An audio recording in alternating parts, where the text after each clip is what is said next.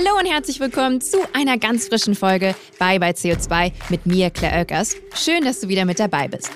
Wem Lemonade oder Charity ein Begriff ist, der ist eventuell schon mal über den Namen meines heutigen Gastes gestolpert, Jakob Berndt. Der Hamburger Social Business Unternehmer revolutionierte 2009 gemeinsam mit zwei Mitgründern den Getränkemarkt. Sie erwirtschafteten mit Lemonade mehrere Millionen Euro Spendengelder für soziale Projekte des globalen Südens. Zehn Jahre und eine weitere erfolgreiche Gründung später ist er Teil des Gründerteams von Tomorrow, eine Online-Bank, die sich konsequent der Nachhaltigkeit verschrieben hat. Im Detail bedeutet das, dass die Geldanlagen der Kundinnen in soziale und nachhaltige Projekte investiert werden. Was für ein starker und positiver Hebel Geld sein kann, wenn es an der richtigen Stelle eingesetzt wird, das klären wir heute in unserem gemeinsamen Gespräch.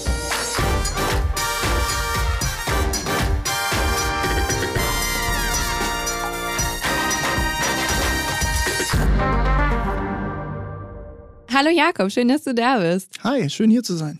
Ja, ähm, ich mag das übrigens sehr, sehr gerne. Äh, kurz zur Erklärung, wir sitzen gerade Corona-konform, aber in einem Raum zusammen. Ich mag das eigentlich immer ganz gerne, wenn man sich wirklich so, so real in die Augen schauen kann. Ich weiß nicht, wie das äh, bei dir ist. Du hast wahrscheinlich auch sehr viel Podcast-Erfahrung, oder? Du redest oft im Podcast über das, was du tust. Ja, so ein, zwei habe ich machen dürfen, aber ich freue mich auch hier zu sein, absolut. Es war gleich ums Eck von, von unserem beruflichen Zuhause und äh, umso schöner, dass wir hier zusammenkommen können. Im schönen Hamburg, heute bei Regen. Ähm Überraschend, Nord. Möchtest du vielleicht dich ganz, ganz kurz mal vorstellen für alle ZuhörerInnen, die äh, dich nicht kennen und die auch nicht wissen, was du so machst? Das mache ich sehr gerne. Ich bin Jakob, ich bin 41 Jahre alt, ich bin einer der drei Gründer von Tomorrow. Wir sind ein Social Business hier aus Hamburg, aus St. Pauli, also gleich hier ums Eck. Und wir sind seit vier Jahren dabei, das Thema nachhaltiges Banking aus der Nische rauszuholen und in die Mitte der Gesellschaft zu führen. Und das haben wir zu dritt begonnen, Inas, äh, Michael und meine Wenigkeit. Und heute sind wir ein Team von so rund 120 Mitstreitern und Mitstreiterinnen und äh, ganz gut dabei auf dieser Mission. Vor so einem Interview schaue ich mir auch immer an, wer sitzt da vor mir und ähm, schaue mir vor allen Dingen auch die Vita an. Wenn man deine Vita liest, äh, dann kriegt man entweder das Gefühl von, du bist schon uralt, 41, hast du jetzt gerade gesagt, trifft also nicht zu. Oder es haben sich irgendwie, es gibt zwei Jakob Bernds und da haben sich die, die, die Lebensläufe irgendwie vermischt, weil du hast schon so unfassbar viel gemacht. Ähm, ich muss kurz ablesen, damit ich nichts vergesse. Ähm, du hast angewandte Kulturwissenschaften studiert in Lüneburg und in Sydney. Wenn ich ja. das richtig? Ja. Und ähm, dann warst du äh, Stratege in einer sehr renommierten Hamburger Werbeagentur, Jung van Matt. Wer es kennt, der kennt's. Und äh, 2009 hast du das Social Getränke-Business Lemonade bzw. Charity, habe ich sehr lange falsch gesagt übrigens, können wir später nochmal drüber reden, gegründet und knapp zehn Jahre ähm, später, ähm, dann 2018, die Transition von, von Getränke zu Fintech quasi, äh, Tomorrow Bank. Wie kommt es zu diesem bunten Lebenslauf? Mein Opa hätte jetzt gesagt, du, bist wahrscheinlich so ein Typ, der Hummeln im Hintern hat. Ja, das ganz abstreiten kann ich das nicht. Ich bin gerade erst letzte Woche 41 geworden, insofern fühle ich mich gerade gar nicht so krass jung, sondern denke eher so, boah, neues Jahrzehnt. Aber ja, du hast es beschrieben, das war eine, eine abenteuerliche Reise bis hierhin, ähm, die viel Freude gebracht hat, viel Erkenntnis. Woran liegt das? Ich mag das, man hat ja nur sein eigenes Leben gelebt. Ich äh, kann da sozusagen nur aus meiner eigenen äh, Warte und Perspektive sprechen. Ich hatte immer das Gefühl, irgendwie wirksam werden zu wollen. Und es hat ein bisschen gedauert, bis ich für mich so die Instrumente und Vehikel gefunden habe, wo ich das Gefühl habe, da, da kann ich wirklich meine Energie, mein Potenzial, meine Werte reintun und da kommt am Ende was bei raus, mit dem ich irgendwie zufrieden ins Bett gehen kann abends. Insofern, das, was du gerade beschrieben hast, das war ja schon auch eine Reise mit so ein paar Iterationsstufen. Jungformat hast du genannt. Das war eine total spannende Schule für mich. Ich habe da ganz viel mitgenommen, aber dann doch gemerkt, ich möchte hier nicht alt bleiben. Und ich denke, mit Lemonade ging es dann so richtig los, ähm, dass ich gemerkt habe, okay, die Unternehmerrolle, gegen die ich mich lange auch so ein bisschen gewehrt habe, äh, vielleicht das Unternehmerbild, mit dem ich groß geworden bin, irgendwie jetzt für mich auch nicht so attraktiv schien. Aber ich habe gemerkt, ich habe Lust, Dinge zu gestalten und mit Menschen zusammen was zu bewegen. Und ich weiß, das ist eine sehr privilegierte Rolle, dass ich das heute machen darf. Und äh, darüber freue ich mich jeden Tag. Wo ist denn so ein bisschen der rote oder vielleicht auch eher grüne Faden, der sich so durch all das zieht, was du in beruflicher Hinsicht bislang gemacht hast? Ja, es sind wahrscheinlich mehrere Fäden, ähm, die einen so und die anderen so farbig.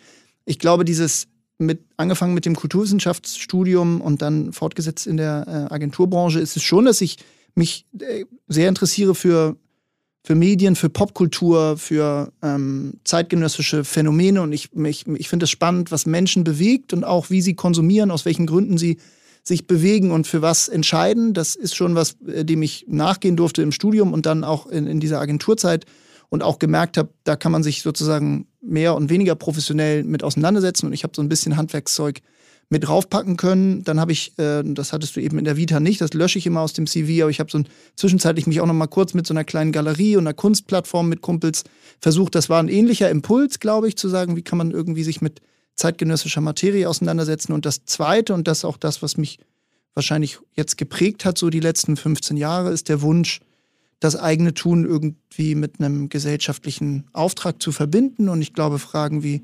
Gerechtigkeit, Naturschutz, Klimagerechtigkeit sind welche, mit denen ich mich schon lange unterbewusst auseinandergesetzt habe. Also es hat ja ein bisschen gebraucht, bis ich dem auch eine Form gegeben habe, aber schon was, was mich lange umtreibt. Und mit Lemonade hat man das erste Mal dann, ich mit den anderen beiden Jungs damals so eine Form gefunden, zu sagen, wir haben, wir haben Bock, was zu bewegen und haben für uns Unternehmertum als eine Lösung gefunden. Es gibt auch ganz viele andere Lösungen und vielleicht äh, finde ich irgendwann andere Formen. Aber ich glaube, das ist schon das, was sich heute bis Tomorrow durchzieht, zu sagen, wie kann ich was schaffen, wie kann ich auch an irgendwie was, einen Rahmen bauen, wo andere Leute Lust haben, ihre Energie, ihr Talent reinzutun, was am Ende nicht nur die Miete bezahlt oder den, den, den eigenen Reichtum mehrt, sondern Freude bereitet, sich selbst, aber eben auch Sinn stiftet für, für das große Ganze. Und das ist, denke ich, schon der, der Faden, der das so ein bisschen zusammenspinnt. Jetzt, wo du das alles so beschrieben hast, ähm, du redest ein bisschen so wie jemand drüber, der das so beobachtet. Ne? Wenn mhm. du sagst, so das Zeitgenössische und wie Leute konsumieren und wie junge Leute, wie unsere Generation ähm, auch Geld ausgibt, ähm, bist du da nur Beobachter oder hast du dich in Situationen selber beobachtet? Und das hat dich dann inspiriert, dadurch äh, im Endeffekt dann, wenn man es jetzt äh, unter so einer Überschrift Social Business zu betreiben. Also war das so ein bisschen inspiriert dadurch, wie du auf andere schaust oder eher auch ein bisschen, wobei du dich selbst ertappt hast? Das ist eine gute Frage. Also es hat nicht diesen einen Erweckungsmoment geben, gegeben, wo ich äh, irgendwie auf mich selber geschaut habe und gemerkt habe, okay, das, das geht so nicht weiter und deswegen muss ich jetzt. Ich glaube, es ist schon zum einen aus dem Innersten heraus zu sagen, was, was treibt mich um und welche Fragen stressen mich, beschäftigen mich, was, was hält mich wach. Und da ist, glaube ich, das Gerechtigkeitsthema schon was, was mich von Kindesbeinen dann irgendwie umgetrieben hat, auch durch die politische Sozialisation in meinem Haushalt und so wahrscheinlich auch dann mitgeprägt, selbstverständlich. Wie bist du denn groß geworden? Ich bin hier in Hamburg groß geworden, in äh, einem relativ ja, stark politisierten Haushalt. Meine Eltern waren sehr aktiv in der ganzen Anti-AKW-Bewegung Mitte der 80er. Also ich bin viel auf den Schultern meines Vaters durch durch und um Gorleben marschiert. Damals natürlich fand ich es irgendwie lustig, dass irgendwie äh, da viel los war und laute Musik und so. Das ist so spannend, weißt du, dass du tatsächlich nicht der erste äh, Gast bist, der das erzählt. Zum Beispiel Jan Delay ähm, hat hier auch mal äh, in dem Sessel gesessen und genau dasselbe erzählt, dass er eben äh, in, bei Anti-AKW-Demos mit seinen äh, Eltern ähm, unterwegs war und dass ihn das inspiriert hat. Witzig. Das, äh, ja. ja. Obwohl ich glaube, das hat dann ein bisschen gedauert, bis man darauf irgendwie wieder zugegriffen hat. Aber ich glaube, dass dieser Wunsch, zu sagen, das große Ganze da draußen, selbst oder vielleicht gerade, weil man in so einer privilegierten Situation hier ist, irgendwie als weißer Mann in Norddeutschland äh, akademisch ausgebildet und so quasi alles machen können und dürfen, ähm, dass ich schon das Gefühl habe, dass das große Ganze da draußen an ganz vielen Stellen eben auch, auch so rosig ist für mich vor der eigenen Haustür ist, äh, nicht ist und ich meinen Teil dazu beitragen möchte. Und es hat aber schon ein bisschen gebraucht und ich glaube, diese, der Blick auf andere und der diese Themen, die mich selber umtreiben, ich glaube, das kann ich heute irgendwie beruflich zusammentreiben, weil ich diese, diesen, diese Idee sozusagen, wie Menschen konsumieren, warum sie sich für was entscheiden, wem, wieso sie sich Dingen zugehörig fühlen und so, das, glaube ich, anzuwenden und zu gucken, wie kann ich das irgendwie anzapfen und wie kann ich auch Produkte, Marken, Dienstleistungen, Unternehmen kreieren, die am Ende des Tages so ein bisschen diesen Werten gerecht werden, denen, die, die mir wichtig sind, aber die anschlussfähig sind für die Menschen. Und ich denke, das ist schon auch der, der, das gemeinsame Element zwischen meinen Projekten Lemonade fast zehn Jahre und jetzt Tomorrow zu sagen, wie kann ich Themen, die wir ja nicht erfunden haben, also wir haben mit Lemonade auch nicht die Idee des fairen Handels erfunden und auch die Idee nachhaltigen Bankings, die gab es vor uns und die wird es hoffentlich nach uns geben, ganz sicher wird es die. Aber zu gucken, wie kriege ich das irgendwie anschlussfähiger für mehr Menschen? Wie kann ich das so ein bisschen von dem Sockel runterholen? Wie kann ich es aus einer Nische rausholen? Wie kann ich es attraktiver machen für die vielen? Mhm. Wir wollen kurz bei dir bleiben. Ähm, Wenn es darum geht, zu schauen, wie du Nachhaltigkeit in deinem Alltag integrierst, ist ein ganz, gute, ganz guter Messwert so ein CO2-Fußabdruck. Kann man ähm, online ermitteln. Ich würde das gerne mal ganz kurz auf dich anwenden, wenn das in Ordnung ist. Voll okay, los geht's. Ähm, Anzahl der Personen in deinem Haushalt. zwei Erwachsene, drei Kinder. Zwei, drei, ui, drei Kinder. Oh, das müssten dann äh, zwei plus drei, fünf sein. Korrekt. Ähm, auf wie viel Quadratmetern wohnt ihr? 140. Okay, macht natürlich bei so vielen Personen auch Sinn. Und habt ihr Ökostrom? Ja. Ja. Sehr gut. Ansonsten hättest du leider aufstehen und gehen müssen. Nein, Quatsch. Ähm, äh, nutzt du denn die öffentlichen Verkehrsmittel? Ähm, ja, viel mehr als das Auto, und, aber noch viel mehr nutze ich das Fahrrad. Also das Auto steht ehrlich gesagt die meiste Zeit rum. Das vermisse ich ja oft, die Option auch ähm, Fahrrad ankreuzen zu können. Ähm, witzigerweise ist Mobilität hier die Überschrift und daneben ein Fahrrad abgebildet. Ähm, aber in den Fragen wird nicht auf ein Fahrrad eingegangen. Ich werde da mal anrufen und fragen, ob man das ändern kann. Ähm, jetzt ein ganz interessanter Punkt. Ähm, ich habe meinen übrigens auch ausgerechnet, der ist enorm hoch aufgrund meiner Flugreisen, die ich Hm. berufsbedingt äh, machen muss. Äh, wie sieht es bei dir aus? Flugreisen Europa und Flugreisen transkontinental? Wir sind letztes Jahr als Familie einmal geflogen innerhalb Europas nach Spanien. Ähm, das war's. Ah, Ah, ja. nee, ich bin äh, neulich noch einmal nach äh, UK geflogen, beruflich.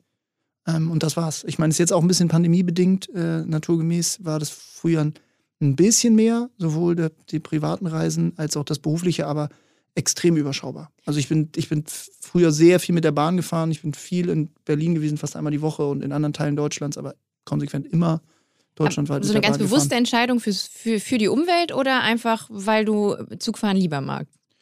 Ich glaube, es ist ähm, sowohl als auch. Ich bin früher in, äh, am Anfang meiner Karriere, ähm, wir haben das gesagt, in der Agenturzeit mal eine Zeit lang relativ viel geflogen.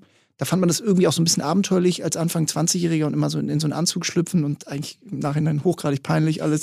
Du fandest es besonders schön, in einen Anzug zu Ja, weißt du, schlüpfen als Anfang 20-Jähriger. Ja, weißt du, in der ersten beruflichen Station, das war irgendwie so ein, keine Ahnung, plötzlich so ein Artefakt des Erwachsenseins, aber es hat dann auch relativ schnell sich äh, sozusagen gewandelt und man fand, war eher unangenehm berührt von dem ganzen Drumherum. ähm, ja, für eine kurze Zeit meines Lebens, das habe ich dann ja relativ schnell äh, verändern dürfen. Ähm, nee, aber äh, heute muss ich sagen, ich finde Fliegen ganz furchtbar. Also natürlich aus der ökologischen Perspektive, aber ich, ich hasse auch das Erlebnis Fliegen. Ich finde es, mich stresst das enorm. Mhm. Ich finde Bahn viel entspannter, ähm, viel selbstbestimmter und äh, insofern ist sozusagen eine Flugreise das notwendige Übel, wenn man irgendwo glaubt, hin zu müssen. Das ist ja auch immer eine Frage, die sehr relativ ist, Mhm. wie man, wo man anders nicht hinkommt. Aber ich würde es immer vermeiden. Und äh, ich bin letztes Jahr, vorletztes Jahr habe ich das erste Mal, sind wir mit der Familie auch nach Südtirol mit der Bahn gefahren und Nachtzug. Und ich fand es ganz großartig. Es war ein großartiges Erlebnis, es war irgendwie total abenteuerlich. Wir haben kein Auge zugemacht, aber es hat gerattert die ganze Zeit. Es war so Klassenreisen-Atmosphäre. Und es ist extrem viel entspannter, finde ich. Ja, ich bin da komplett bei dir. Hey, aber dann trage ich mal bei Flugreisen Europa, wenn du sagst Spanien, machen wir mal so drei Stunden einen Weg, dann wären das sechs plus vielleicht nochmal zwei für diese UK-Geschichte hin und zurück. Ja, es wären so zehn Stunden vielleicht in den letzten. Ja, zwölf Monaten oder so. ein bisschen Kommt hin. aufgerundet. Mhm. Ähm, gut, Flugreisen transkontinental? Nee. Nope. Also vor drei, vier Jahren das letzte Mal einmalig, aber es ist äh, die absolute Ausnahme. Pl- Planst du denn irgendwie länger? Bist jetzt nicht so ein, so ein oder möchtest du mal irgendwie, keine Ahnung, nach Thailand in Urlaub in den nächsten zwölf Monaten oder Ja, ist so? ein bisschen die Frage, welchen Zeitraum du jetzt beleuchtest für diese Bilanz. Die sah auch mal viel schlechter aus, muss man ehrlich sagen. Also gerade in der Zeit, äh, bevor die Kids da waren, habe ich und auch zu Lemonade-Zeiten bin ich sehr viel in der Welt unterwegs gewesen, in Lateinamerika, in äh, Südostasien, auch ähm, Um die. Proje Projekte zu besuchen. Genau, also ja. vornehmlich die Standorte zu besuchen, die Projekte, die äh, kleinbäuerlichen Erzeugergemeinschaften und so. Aber natürlich hat man das dann auch damit verbunden, irgendwie Sri Lanka oder Südafrika oder Paraguay oder Brasilien kennenlernen zu dürfen. Mhm. Insofern, äh, das Reiseverhalten war schon mal viel exotischer. Jetzt ähm, habe ich sozusagen das Thema Lemonade abgeschlossen auf der einen und drei kleine Kids zu Hause, äh, wo es auch einfach auch ginge, nach Brasilien zu fliegen bestimmt, aber es gibt gute Gründe auch äh, ein bisschen vor der eigenen Haustür. Okay, verstehe ich. Dann lasse ich das einfach bei Null. So, wir wären am Ende angekommen der Fragen. Ich drücke hier mal auf Ergebnis.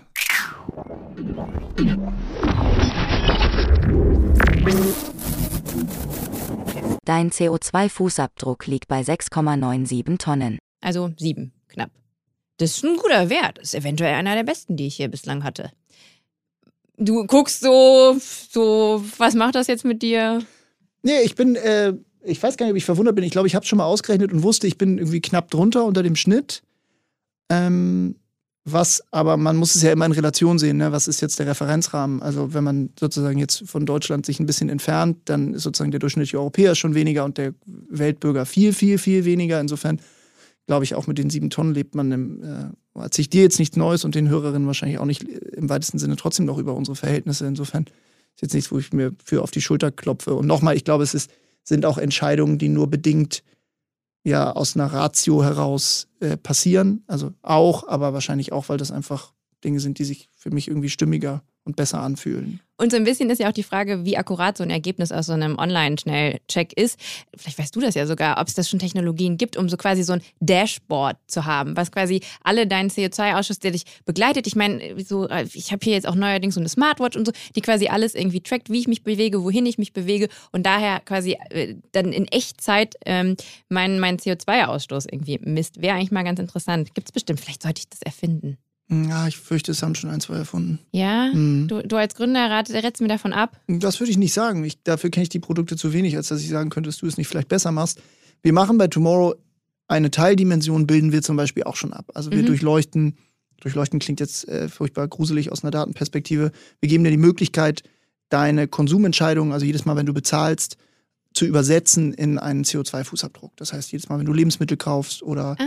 tankst oder ähm, äh, Kleidung kaufst oder dergleichen, ähm, dann haben wir Äquivalente und können quasi in Echtzeit dir ausweisen, was, was ist der Fußabdruck dahinter. Das und kann das man an- und mit ausstellen. Auf meinem Kontoauszug. Ja, genau. Also der ist natürlich ein digitaler, wir haben ein, ein digitales mobiles Konto, also du benutzt das in der Regel. Du kannst dir auch ein PDF runterladen, wenn du unbedingt willst, aber in der Regel benutzt du es natürlich über dein Smartphone. Und da kannst du zu jeder Transaktion sehen, äh, was das verursacht hat an, äh, an Klimabilanz. Das ist tatsächlich meine Idee. Ihr habt mir die Idee geklaut ja. im Vorhinein. Sorry, aber kannst du ja an Bord kommen, kannst mitmachen.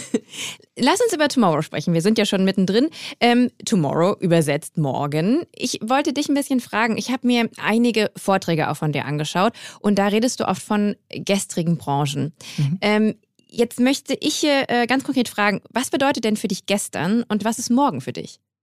Ja, ist ein guter Punkt. Ähm, bewusst nutzen wir so ein bisschen diese Sprachmetapher, die, die anderen als gestrig zu bezeichnen. Natürlich auch in Anlehnung daran, dass es uns darum geht, Zukunft und das Morgen zu gestalten. Gestrig, glaube ich, sind Dinge, die waren und die auch vielleicht ihre Legitimität hatten, aber die, deren Zeit vorbei ist und wo man einfach sagen muss, nach allem Kenntnisstand, den wir heute haben, hier im Jetzt, ähm, Wissen, äh, also sozusagen die, auf die wissenschaftlichen Erkenntnisse, auf die wir zugreifen können, die einfach nicht zielführend sind und die am Ende des Tages dem, dem großen Ganzen, aber auch dem Individuum Schaden anrichten werden. Und ich glaube, es geht darum, heute Entscheidungen zu treffen, die unser aller Morgen positiv beeinflussen. Das ist so die Brücke, die wir schlagen. Und wir haben natürlich den Namen Tomorrow äh, aus Gründen gewählt, weil wir es, es das ist, was uns ganz abstrakt antreibt, dass wir ein, ein besseres Morgen ähm, äh, für jedermann und jeder Frau schaffen wollen. Und Geld, äh, Finanzströme sind ein wichtiger Hebel dazu. Den haben wir für uns gefunden und versuchen da eben dran anzusetzen, weil wir glauben, dass da sehr viel Veränderungsmöglichkeit stattfindet. Sprechen wir ja gleich noch drüber. Ähm, das ist eine Branche, die sich bisher sehr gestrig gebahrt hat, muss man sagen. Und das wollen wir wenden, das Blatt. Dieser Podcast wird präsentiert von Lichtblick. Für alle NeukundInnen gibt es mit dem Code Podcast50 einen 50-Euro-Bonus auf alle Lichtblick Strom- und Gasprodukte. Für eure klimaneutrale Energie für zu Hause und unterwegs. Den Code könnt ihr auf lichtblick.de einlösen. Weitere Infos dazu findet ihr in den Show Notes. Einer eurer, ich weiß nicht, ob ich das richtig benenne, einer eurer Slogans ähm, lautet: Banking darf nicht die Welt kosten. Das ist quasi so eine sehr smarte Formulierung, wie ich finde, ähm, dafür, dass ihr ein ähm, konsequentes Nachhaltigkeitskonzept Nachhaltigkeitskonzept verfolgt. Ähm, bevor wir aber darüber sprechen, kannst du ganz kurz erklären, was das Problem an konventionellen Banken ist? Also warum sind es Bad Banks, wenn ich das jetzt mal so äh, beschreiben darf? Ja, das ist ein guter Punkt. Also alle, die die Serie gesehen haben, haben vielleicht eine Idee.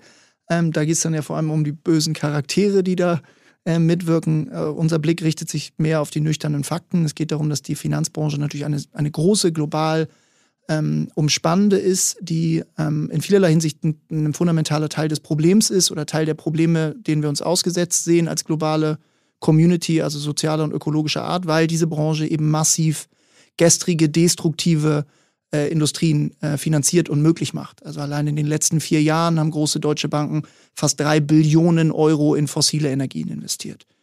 Das ist ein Thema. Wir können genauso über Massentierhaltung oder über Rüstung oder über andere Themen sprechen, die erwiesenermaßen hochdestruktiv sind ähm, für uns als Menschheit. Ich habe auch noch so eine andere Zahl gefunden, auch äh, äh bei euch auf den Internetseiten. Ähm, 2019 investierten Deutsche, wir reden hier nur von deutschen Banken, ähm, 11,758 Milliarden Dollar in Atomwaffen. Ja. Und wenn man sich da mal ganz genau diesen, es gibt einen Report, der auch bei euch verlinkt ist, anschaut, dann sind es halt wirklich auch so Banken, die wir aus dem Alltag kennen. Eventuell auch die Bank, bei der ich mein Girokonto habe. Ähm, und die ist ganz vorne mit dabei. Also das hat man nicht auf dem Schirm. Ja, es ist ganz gruselig und genau, ich kann allen nur dazu raten, es gibt ganz tolle Institute wie äh, Fair Finance oder Urgewalt oder diesen Don't Bank on Bombs äh, Report, die ganz neutral aus einer NGO-Perspektive, da ist dann auch kein kommerzielle Interesse sozusagen dahinter offenlegen, was ganz große, populäre, allgemein sozusagen äh, äh, genutzte äh, Banken und Finanzinstitute sozusagen mit dem Geld der, der Nutzer und Nutzerinnen machen. Und das ist ein bisschen das Thema, wo wir auch Aufklärungsarbeit leisten mussten und auch heute noch müssen, dass die Leute bei anderen Themen Ernährung oder so einen viel klareren Zugang haben, zu sagen, wenn ich mir diese Zucchini kaufe oder diese Paprika, dann will ich wissen, ist sie gespritzt worden oder wo ist die angebaut worden und ist die einmal um die Welt transportiert worden. Bei Geld ist es natürlich viel abstrakter. Geld hat erstmal keine Farbe. Aber in der Regel ist es immer so, dass dein Geld, ob es jetzt viel oder wenig ist, was du auf dem Sparbuch hast, auf dem Konto, in einem Aktiendepot, mit diesem Geld arbeiten die Banken und Versicherungen und mit dem Geld können sie halt Scheiße bauen, auf gut Deutsch, oder sie können es als Teil der Lösung begreifen. Und der ganz, ganz große Teil der konventionellen Banken nutzt es eben, um eben genannte äh, Branchen möglich zu machen, da Weil rein es zu investieren. So krass wachsende Branchen auch sind. Also Weil sich einfach Geld dort verdienen lässt mhm. ähm, und deswegen verleihen sie es dort dahin oder investieren dort rein und ähm, nutzen ähm, einfach äh, profitgetrieben sozusagen die Möglichkeiten, die, sie, die sich ihnen bieten, weil sie sozusagen dieses Kapital ja lenken dürfen. Und das ist ein Thema, äh, wessen sich die wenigsten bewusst sind. Und deswegen versuchen wir es immer ein bisschen zuzuspitzen, dass Leute, die vielleicht ihren Lebensstil in ganz vielen Aspekten schon umgestellt haben, Ernährung, Mobilität, Kleidung, haben wir vorhin drüber gesprochen, versuchen sich nachhaltig oder bewusst ähm, zu verhalten, beim Geld oft noch so einen blinden Fleck haben, weil mhm. sie sagen, das entzieht sich jetzt ja auch meiner Macht oder der Kontrolle. Und das tut es eben nicht, sondern die Leute können ja ganz bewusst eine Entscheidung treffen, wie bei der Zucchini oder bei dem T-Shirt auch sagen, wo liegt mein Geld, was weiß ich über den oder die Akteure und wenn mir das nicht gefällt, wenn das nicht in Line ist mit meinen Werten, dann kann ich ja woanders hingehen damit. Das wollte ich gerade auch nochmal erwähnen, weil wir über beispielsweise den, ähm, äh, die diverse Reports gesprochen haben, diese Informationen, die dort in den Reports quasi verarbeitet und, ähm, und, und transparent gemacht werden, die sind ja verfügbar. Es ist ja nicht so, dass es irgendwie eine geheime Information ist, die dann irgendwie ans Licht kommt, dass die Deutsche Bank halt äh, viel in die Rüstungsindustrie steckt. Ähm, das heißt, ähm, eigentlich gibt es diese Informationen. Was sagst du, ist der Grund, warum sich KundInnen da draußen, ähm, die bei einer gewissen Bank dann ihr Geld haben, warum die sich solche Informationen nicht holen? Ja, ich glaube, es ist eine diffuse Mengelage an Gründen. Ich glaube, es hat einerseits damit zu tun, dass Geld generell auch gerade in Deutschland ein eher tabuisiertes Thema ist, also dass man einfach nicht so viel sich darüber austauscht, nicht so eine Transparenz schafft, selbst im eigenen Umfeld, wie viel Geld habe ich eigentlich, wo liegt das, aus welchen Gründen liegt das dort. Dann liegt es an den Akteuren selbst, die Banken, die Versicherungen, die großen Institutionen, die natürlich einen Teufel tun, das äh, draußen groß dran zu schreiben dann ist es, glaube ich, einfach eine Frage von Zeitgeist auch. Das ist einfach noch nicht so ausgeleuchtet worden. Das nimmt jetzt mehr und mehr Fahrt auf, dank Akteuren wie uns oder anderen, aber auch eher sozusagen findet so popkulturelle Plattformen. Jan Böhmermann hat dem letztes Jahr eine größere Sendung gewidmet mhm. und hat mal ausgeleuchtet, so, äh, ich weiß, ihr seid alle bei der Sparkasse, weil Papa oder Mama haben euch da vor 30 Jahren ein Konto gemacht, aber guckt doch mal hinter die Kulissen, das ist nämlich alles gar nicht so, so niedlich, wie das Mäusekonto suggeriert das findet schon mehr und mehr seinen. Knacksheft kann ich dazu ja, sagen. Ganz genau, mit dem hat er auch angefangen. ähm, also ich glaube, es bricht sich schon nach und nach seine Bahn, aber es braucht eben noch mehr Öffentlichkeit. Und das ist ja bei anderen Themen, ne? bei Lebensmitteln hat es jetzt die letzten 15 Jahre krass stattgefunden, Energie auch.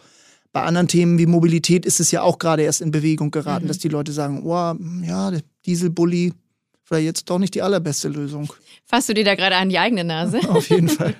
okay, jetzt hätten wir quasi das Problem erklärt. Jetzt kommt ihr ins Spiel. Ich würde jetzt mal sagen, ihr als äh, Robin Hood ähm, wollt quasi diesen Bad Banks das Kapital entziehen, indem ihr äh, KundInnen verspricht, dass ihre Geldeinlagen in nachhaltige Projekte oder soziale Projekte ähm, investiert wird. Ähm, kannst du ganz kurz darüber reden, was ihr jetzt anders und besser macht? Absolut, das tue ich gern.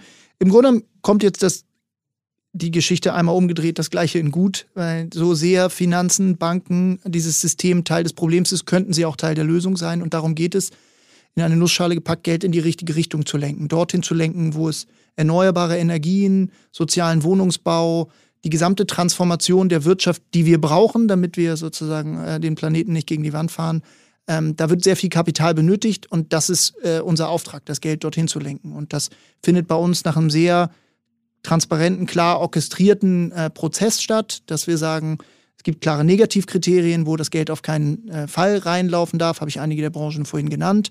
Das ist sowieso ein Versprechen, was wir zu 100 Prozent geben, also kein Cent von den heute knapp 350 Millionen Euro, die auf den Konten bei unserer Kundin liegen, fließt in eine dieser destruktiven Branchen. Und dann im nächsten Schritt gucken wir, wo gibt es Unternehmen, Institutionen, Finanzprodukte, die ganz explizit einen aktiven Beitrag zur, zur Lösung der SDGs, die werden dir bekannt sein, den, den Zuhörer, Zuhörerinnen wahrscheinlich auch, die Sustainable Development Goals der Vereinten Nationen, wo sozusagen, wenn man so will, die großen 16 Baustellen der Menschheit benannt wurden. Äh, welche in, ähm, Unternehmen leisten dazu aktiven Beitrag, weil sie Energie klimaneutral herstellen, weil sie Mobilität neu denken, wie auch immer. Und dorthin versuchen wir das Geld unserer Kunden und Kundinnen zu kanalisieren mit verschiedenen sozusagen Möglichkeiten. Ich habe in dem äh, Rahmen, eure Internetseite ist sehr transparent, auch was das angeht. Ähm, da wird von Green Bonds und Social Bonds gesprochen. Kannst du ganz kurz umreißen, was sind diese Bonds und ähm, welche Projekte sind das dann konkret dahinter? Mhm. Also das ist einer der Hebel, ich glaube, man kann es, muss es so ein bisschen parzellieren, ähm, weil eine Bank und so auch wir ähm, eben verschiedene Hebel haben, die wir zum Guten ansetzen können. Das eine ist, was passiert mit den sogenannten Kundeneinlagen. Das Geld, was auf deinem Konto rumliegt, diese 300 Millionen Euro, die ich gerade genannt habe. Davon können wir einen Teil investieren und die investieren wir in sogenannte Green Bonds und Social Bonds, wie du äh, sie genannt hast. Das ist so ein Set von fünf, sechs, ähm, in die äh, im Moment 60, 65 Millionen Euro geflossen sind bis dato. Und die Green Bonds, zum Beispiel der von der NRW Bank, das sind grüne Anleihen und damit werden ähm, Renaturierungsprojekte in Nordrhein-Westfalen jetzt ganz konkret, da wurde die Emscher mit äh, äh, renaturiert, aber das werden auch sozusagen Sanierung, äh, äh, Energiesanierung von Häusern mitfinanziert. Dann gibt es aber der Social Bond, da wird sozialer Wohnungsbau mitfinanziert. Also das sind Finanzvehikel, die wir sozusagen ankaufen und mit diesen Geldern können dann die eben genannten Maßnahmen finanziert werden. Und durch was für einen Prüfungsprozess ähm, müssen dann quasi diese Projekte gehen? Also ich könnte mir vorstellen, dass ihr da auch sehr, sehr genau mit seid, weil natürlich auch, und das ist auch bei anderen Branchen wie zum Beispiel Ökostrom etc. auch immer so ein bisschen die Frage, wie grün, wie nachhaltig ist es denn wirklich? Und ähm, das wäre jetzt auch eine Frage, die ich dir stelle. Wie, wie nachhaltig seid ihr, könnt ihr sein? Vielleicht auch in, drückt man das in Prozent aus? Ähm, und, und wo liegt da euer Anspruch oder wo muss es noch hin? Ja, das ist eine total gute Frage, weil natürlich Nachhaltigkeit, und das wirst du nicht zum ersten Mal hier behandeln, natürlich erstmal ein diffuser Begriff ist und mhm. im Idealfall, wenn man diesem Versprechen antritt, so wie wir das ja tun, kein, kein Bauchgefühl sein kann. Das findet Jakob irgendwie gut und das nicht, sondern es ist ein ganz klar ähm, gemachter, orchestrierter wissenschaftlicher Prozess, der anfängt mit diesem 100% Ausschlusskriterium zu sagen, nichts geht in fossile Energie, nichts geht in Rüstung, nichts geht in Massentierhaltung und so weiter. Und dann, und das äh, macht alles unser Impact Management Team, geht eben dieses SDG Alignment los, dass man sagt, nur dorthin, wo die SDGs positiv beeinflusst werden. Dann gibt es nochmal ein sogenanntes ESG, also Environmental, Social und Governance Screening, wo es gewisse Indikatoren gibt bei Unternehmen oder Finanzprodukten, wo man sagt, wie es sich um ethische, soziale und ökologische Bilanz bestellt. Und dann, und das ist uns ganz wichtig, greift ein externes Gremium, unser Impact Council. Das ist ein fünfköpfiges Gremium, was mit Vertretern aus ja, wenn man so will, Wissenschaft, NGO, Aktivisten besetzt ist, die haben das letzte Wort. Den schlagen wir dann vor. Wir würden jetzt in diesen Social Bond investieren wollen. Und ähm, die sozusagen haben auf Basis ihres Kriterienkatalogs dann, äh, geben den Segen zu einem solchen Investment und nur dann wird das getätigt. Das ist sozusagen dieser Einlagenpart. Dann gibt es genauso einen äh, Faktor bei uns, die Interchange-Fee. Jedes Mal, wenn du mit deiner Karte zahlst, wird so eine kleine Gebühr fällig von dem Händler. Das stecken sich andere Banken in die Tasche. Das nutzen wir, um damit Klimaschutzprojekte in, in, in Brasilien im Moment zu finanzieren. Mhm. Auch diese Projekte durchlaufen quasi diesen Screening-Prozess und sind nicht so, ja, aber Jakob hat die mal entdeckt, als er neulich in Brasilien war, sondern genauso wird natürlich da auch sozusagen auf die harten Fakten geschaut. Was ist da der positive Klimabeitrag? Und sagst du, es ist trotzdem noch irgendwie Luft nach oben, weil natürlich, wenn man mit einem Unternehmen zusammenarbeitet, ich hatte hier auch schon mal eine Podcast-Folge über eben Wertschöpfungsketten, Lieferketten, auch Lieferkettengesetz, ähm, so wie ich frage nochmal, wie sicher kann man sich denn sein, dass auch ein Unternehmen tatsächlich so viel Transparenz, auch was ihre eigenen Wertschöpfungsketten angeht, ähm, beherrscht, dass ihr da quasi nicht so die Katze im Sack kauft? Ja, das ist ein total guter Punkt. Und ich glaube, es geht ja nie darum, Perfektion einzufordern, sondern immer gesunden Menschenverstand wahren zu lassen. Ich denke schon, dass wir mit die härtesten Kriterien in der Branche anwenden, was mhm. uns natürlich auf eine Art den Job auch härter macht und es uns auch vielleicht ein bisschen limitiert in den Möglichkeiten, aber wir das Gefühl haben, da muss eine glaubwürdige Strategie sein, äh, des Unternehmens wirklich positiv zu wirken. Und es gibt so ein paar rote Linien, wenn darüber geschritten wird, dann, dann sind sie halt raus. Und bei anderen Themen sind es genau diese Fragen, die da in diesem Impact Council auch diskutiert werden. Ne? Also dann kann man auch kritisch sagen, ist jetzt, keine Ahnung, ist Whole Foods jetzt auszulisten, weil sie von Amazon übernommen worden sind oder so. Und das ist, da gibt es, glaube ich, auch nicht die eine richtige Antwort. Ich glaube, mhm. es geht darum, da einen, einen offenen, intensiven, wissenschaftsfundierten Diskurs darüber zu führen und dann eine Entscheidung zu fällen und die offen zu legen. Und das kann und darf ja auch immer wieder korrigiert werden. Insofern bestimmen wir jetzt nicht für alle Ewigkeiten, äh, was gut und böse ist, sondern nach dem Stand heutiger Wissenschaft sagen wir, was ist Teil der Lösung und was ist Teil des Problems. Jetzt habt ihr ja auch, hast du gerade erwähnt, auch nochmal ein externes Gremium, was quasi die finale Entscheidung trifft, was Investments angeht. Ähm, ich möchte anknüpfend daran kurz noch darüber reden. Du bist ähm, ja Unternehmer und Unternehmer haben natürlich auch den Wunsch mit, mit ihrer Idee sei es auch eine soziale oder nachhaltige oder vielleicht auch nicht, eine Idee schnell wachsen zu lassen. Hattest du jetzt ähm, im Rahmen auch deiner äh, Arbeit jetzt auch bei Tomorrow das Gefühl, das ist ein krasser Spagat auch zwischen zum einen ähm, die, diese soziale Verantwortung ständig zu haben und zu pflegen, zum anderen aber eben auch ein Unternehmer zu sein, der auch möchte, dass natürlich ähm, sein eigenes Unternehmen auch schnell eine gewisse Größe erreicht. Oder sagst du, nee, das war einfach von vornherein immer oberstes Gebot und alles andere muss sich halt dem sozialen äh, und den nachhaltigen Gedanken unterordnen? Also um es ganz kurz zu machen, würde ich sagen, es ist kein kein Grundkonflikt, der, der uns oder mir irgendwie im Wege steht, weil die, die Grundidee war es, wir sind Unternehmer geworden, weil wir einen Teil zur Lösung dieser Probleme beitragen wollen. Und nicht so sind da jetzt irgendwie über irgendeine Nische oder eine Marktchance gestolpert und sagen, machen wir es jetzt halt in grün, sondern es kam ja sozusagen aus der Idee heraus zu sagen, nur deshalb haben wir diese Unternehmung gegründet. Deswegen ist das erstmal schon die unternehmerische Vision und, und dieser Nachhaltigkeitsbeitrag, das ist eins und das geht Hand in Hand. Was aber nicht heißt, dass du nicht ständig im unternehmerischen Alltag vielleicht Konflikte hast, weil es natürlich immer darum geht, unterschiedlichste Stakeholder-Interessen irgendwie unter einen Hut zu bringen. Und wir wollen eine tolle Organisation schaffen, mit den Menschen, mit den gut 120, die es jetzt sind, ähm, auch gemeinsam auf eine, eine gute, gute Zeit haben und wollen irgendwie denen ein sinnstiftendes Arbeitsumfeld schaffen. Auf der einen, wir haben Impact-Investoren, die uns äh, das Kapital überhaupt erst zur Verfügung gestellt haben, diese Unternehmung zu gründen. Die haben legitime Interessen auch, darauf an irgendeinem Punkt einen Return zu bekommen. Mhm. Wir haben natürlich auch den Drang, uns selber zu verwirklichen mit dieser Idee. Das darf man, glaube ich, äh, äh, auch nicht, nicht leugnen, dass da natürlich auch ein, ein Wunsch ist der, der Selbstverwirklichung. Und dann haben wir die, die sehr hochgesteckten äh, Klima- und Impact-Ziele. Und da gibt es immer wieder natürlich, das blöde Startup-Wort, so Trade-offs, wo man einfach gucken muss, wie, wie kriege ich das äh, ausbalanciert. Und dann äh, kann man es auch nicht immer allen komplett recht machen. Da gibt es sicherlich Leute aus der Community, die sagen, das und das äh, geht mir jetzt aber zu weit. Und ähm, es gibt dieses eine Beispiel, was wir manchmal zitieren, dass wir irgendwie mal so eine Mail gekriegt haben von jemandem, der gesagt hat, wow, und super und äh, genau die Bank, nach der ich immer gesucht habe und ich wechsle zu euch. Und dann habe ich aber gesehen, einer eurer Mitarbeiter hat auf einem Foto auf der Website Lederschuhe an und das geht ja gar nicht. Wie kann man Leder kaufen? Und es geht jetzt gar nicht darum, dass ich das nicht eine, eine faire, legitime Haltung finde mhm. von diesen Menschen. Aber ähm, wir müssen natürlich ähm, irgendwie auch vom Fleck kommen und äh, einen Fokus setzen.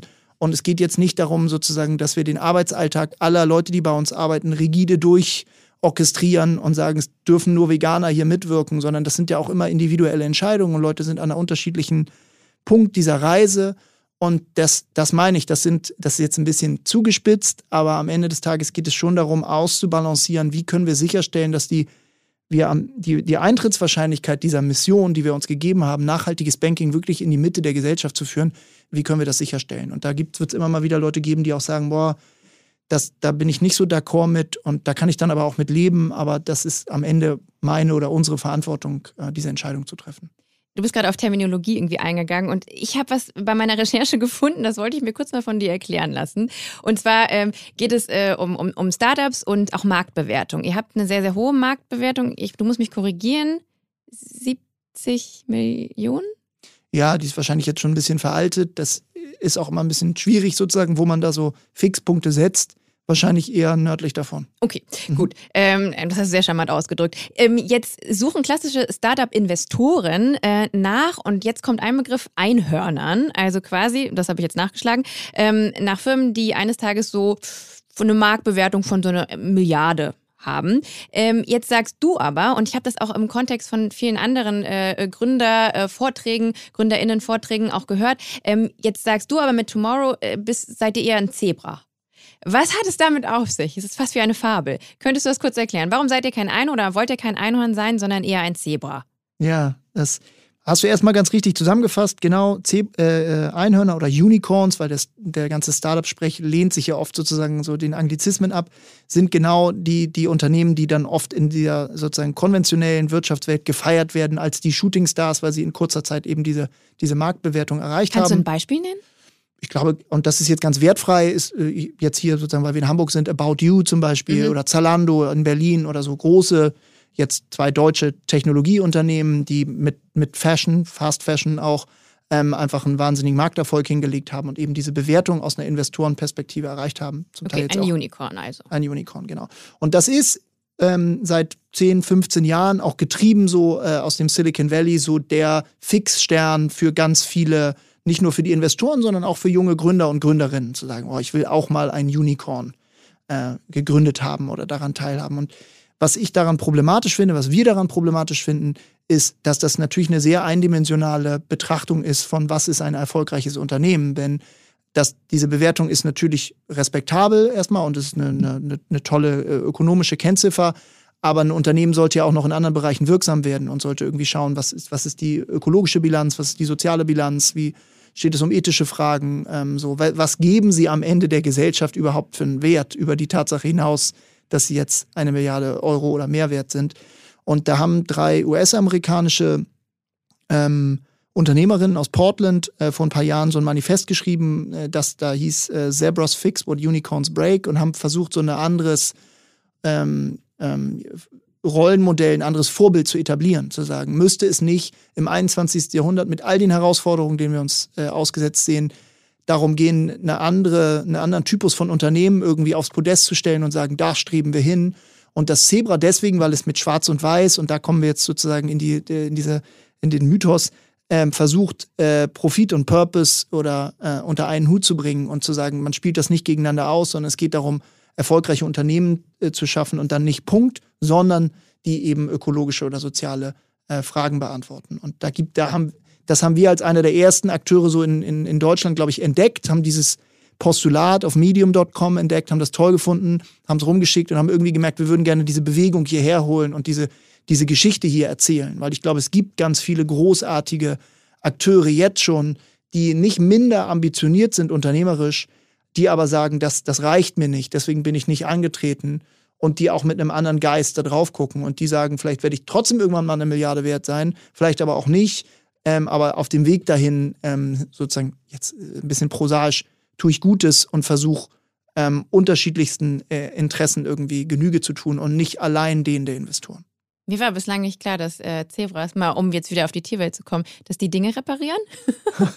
ja, also da muss man jetzt so ein bisschen stretch, äh, stretchen, die, die Metapher, wenn man so will. Aber es gibt ganz spannende Dinge. Man kann auch sagen, Zebras kannst du zum Beispiel quasi nicht zähmen oder einreiten, was de facto daran liegt, dass sie, glaube ich, äh, äh, irgendwie ihr Rückgrat äh, nicht, dass die Last hält, aber wo du natürlich trotzdem auch sagen kannst, die sind irgendwie eigengesteuert und äh, lassen sich nicht von fremden Interessen leiten und sie sind sehr kooperativ, weil sie in der Herde auftreten und so weiter und so fort. Das, das lässt sich ganz schön erzählen okay, um dieses ja. Zebra herum was da mit reinspielt, ist, ich war mal ähm, in Mexiko ganz kurz, in Tijuana, da so einmal so bei mhm. San Diego, so über die, ähm, über die Grenze drüber. Und da gibt es Esel, die sind angemalt wie Zebras und haben so riesengroße Sombrero-Hüte auf und dann kann man mit denen Fotos machen. Und richtige Zebras würden es wahrscheinlich nicht mit sich machen lassen, deswegen hat man da Esel genommen, die man wie Zebras anmalt. Ähm, das würde auf jeden Fall äh, mit ja. da reinspielen.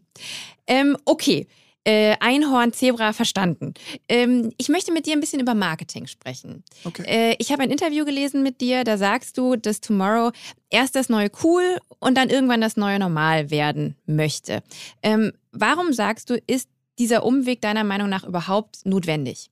Geht es da um eine Zielgruppe? Dann noch meine Frage, was ist denn eigentlich so eure Zielgruppe oder euer aktueller Kunden, äh, KundInnenstamm?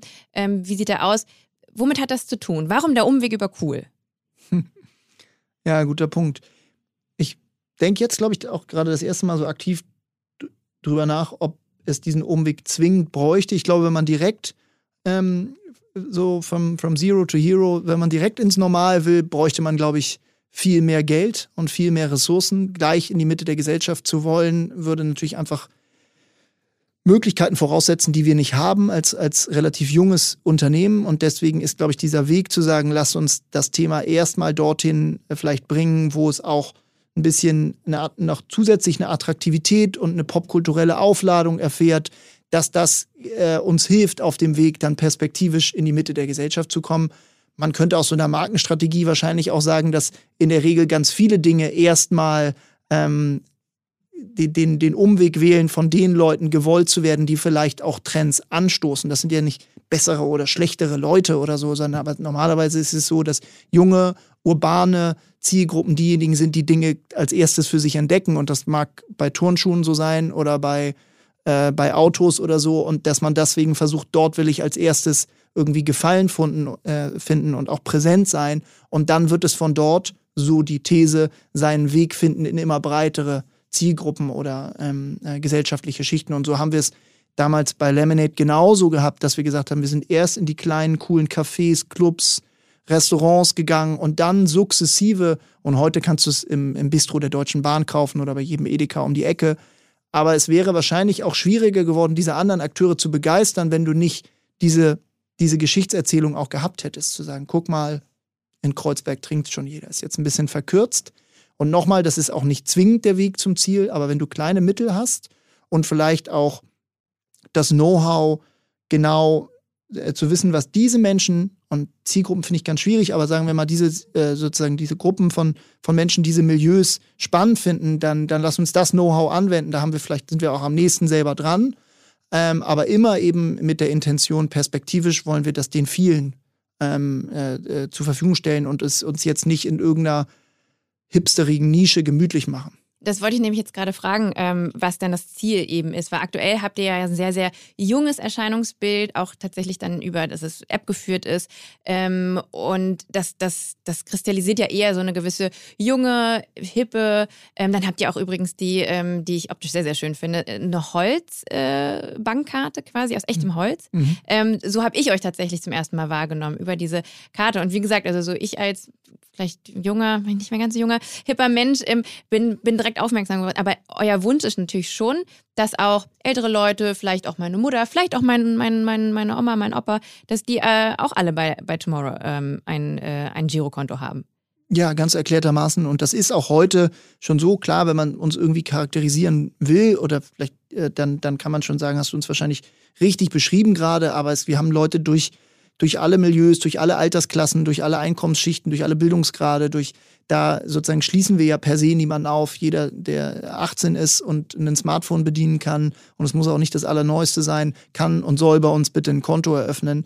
Aber wir müssen uns dem natürlich sukzessive nähern, weil wir nicht, wir haben nicht Milliarden auf, auf der Bank liegen, über die wir verfügen könnten und die in Marketing äh, stecken könnten. Und wir müssen einfach eine, unseren Weg finden ähm, äh, in, in, in den Mainstream, wenn man so will. Aber perspektivisch ist das das Ziel, weil nochmal, wenn jeder Deutsche, jede Deutsche bei uns äh, ein Konto hätte oder bei einer Bank wie, äh, wie Tomorrow, dann könnten wir Jahr für Jahr, ich glaube, 50, 60 Milliarden Euro an gesellschaftlichen äh, Schäden sparen. Mhm. Und das ist einfach eine enorme Veränderung, die, die da drin steckt. Wenn alle, wenn irgendwann das, was wir heute machen und noch so ein bisschen exotisch vielleicht beguckt wird, wenn das das neue Normal ist, hat das einen enormen positiven Effekt. Natürlich aufs Klima, aber auch auf ganz viele andere Lebensbereiche, weil Geld eben überall drin steckt. Und das in die richtige äh, Richtung zu lenken, das, äh, das treibt uns an. Und deswegen nochmal, ist es schön, wenn wir jetzt in gewissen Bereichen heute schon Anerkennung finden. Und das, das gibt einem Rückenwind, aber das ähm, ist, ist eine, erste, eine erste Station auf einer noch langen Reise. Wenn wir das jetzt nehmen, also quasi ähm, soziale und ökologische Verantwortung, das müsste ja eigentlich ein Thema sein, was, wo man gar nicht groß noch irgendwie was anderes mit dazu addieren müsste, um es werblich zu machen, um Leute quasi mit anzulocken. Ähm, jetzt sieht wahrscheinlich die Realität und du, du bist ja auch, kommst aus der Werbewelt, ne, sieht wahrscheinlich anders aus.